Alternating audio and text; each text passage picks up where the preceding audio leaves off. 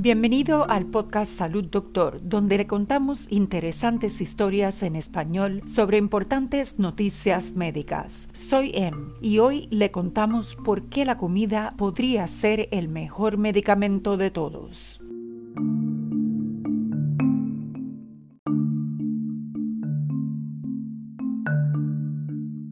Shikowich perdió su dedo del pie debido a complicaciones de la diabetes tipo 2. Estaba tomando medicamentos para la diabetes, pero su dieta de comida rápida y comidas procesadas y congeladas convenientes había llevado su enfermedad a niveles que amenazaban su vida. Su médico le recomendó que probara un nuevo programa. Creado en 2017 por Geisinger Health System, Fresh Food Pharmacy en el estado de Pensilvania en Estados Unidos proporciona a los pacientes alimentos alimentos saludables, frutas, verduras, carnes magras y opciones con bajo contenido de sodio. Cada semana, Shikowich recoge recetas y comestibles gratuitos del Banco de Alimentos de Pharmacy y recibe respuestas a sus preguntas sobre nutrición y control de los niveles de azúcar en la sangre. En el año y medio desde que se unió al programa, Shikowich ha perdido 60 libras y su nivel de azúcar en la sangre ha bajado. Ha sido un programa que me ha salvado la vida dice, el programa de Geisinger es uno de una serie de esfuerzos innovadores que finalmente consideran a los alimentos como una parte crítica de la atención médica de un paciente. Enseñar a las personas a preparar comidas saludables puede ser más impactante que los medicamentos mismos, dice el doctor Jaewon Ryu, CEO de Geisinger. El problema es que comer de manera saludable no es tan fácil como tomar una pastilla. En las ciudades donde los productos son más difíciles de acceder, los hospitales han trabajado con los comerciantes locales para ofrecer descuentos en frutas y verduras cuando los pacientes proporcionan una receta médica. La clínica Cleveland patrocina mercados de agricultores donde los productores locales aceptan cupones de asistencia alimentaria y algunos médicos de Kaiser Permanente en San Francisco distribuyen recetas para medicamentos y para la preparación de cenas saludables. La idea de la comida como medicina no es solo una idea cuyo tiempo ha llegado, dice el doctor Darius Mosafarian, cardiólogo y decano de la Escuela Friedman de Ciencia y Política de Nutrición en la Universidad de Tufts. Es una idea que es absolutamente esencial para nuestro sistema de atención médica.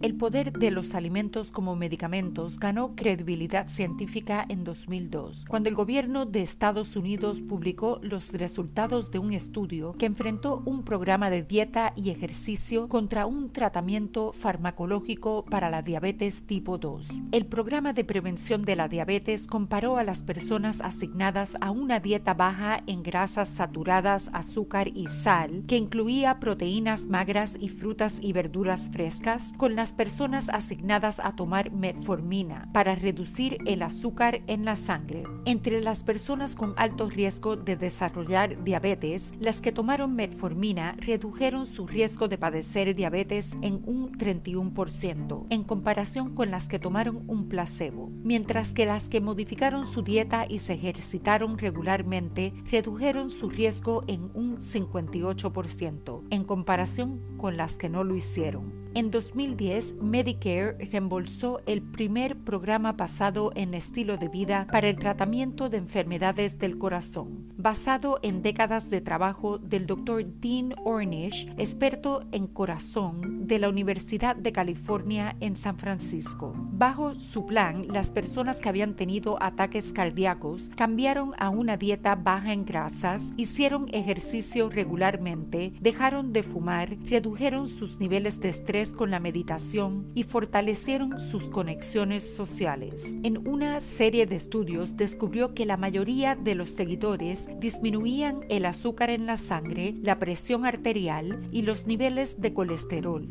y también revertían algunos de los bloqueos en las arterias del corazón, reduciendo sus episodios de angina. Eric Rim, profesor de epidemiología y nutrición en la Escuela de Salud Pública TH De la Universidad de Harvard dice, está claro que las personas que reciben capacitación sobre cómo comer una dieta mediterránea con alto contenido de nueces o aceite de oliva obtienen más beneficios de los que hemos encontrado en ensayos similares realizados con estatinas para reducir el colesterol. Los estudios en animales y los análisis de células humanas en el laboratorio también están comenzando a exponer por qué ciertos alimentos están asociados con tasas más bajas de enfermedad. Los investigadores están aislando compuestos como los omega 3 que se encuentran en el pescado y los polifenoles en las manzanas, por ejemplo, que pueden inhibir la capacidad de los tumores cancerosos para crecer nuevos vasos sanguíneos. Las nueces y las semillas pueden proteger partes de nuestros cromosomas para que puedan reparar el daño que encuentran más eficientemente y ayudan a que las células se mantengan saludables por más tiempo.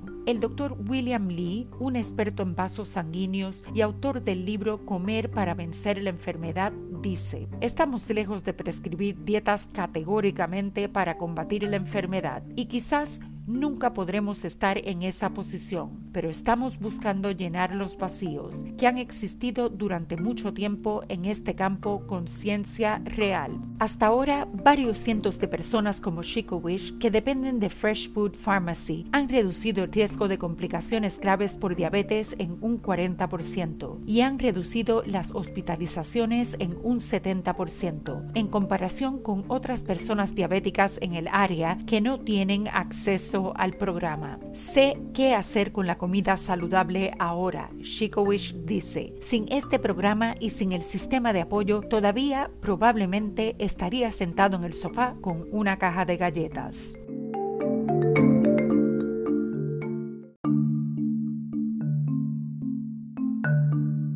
Para preguntas y comentarios sobre historias y sugerencias de temas para el podcast, envíenos un mensaje a hola@salud.doctor. Nos encantaría oír sobre usted. Para emergencias médicas, consulte con su doctor de inmediato. Recuerde, no somos doctores, somos podcasters. Le brindamos interesantes noticias médicas en español. Hasta mañana y salud, doctor.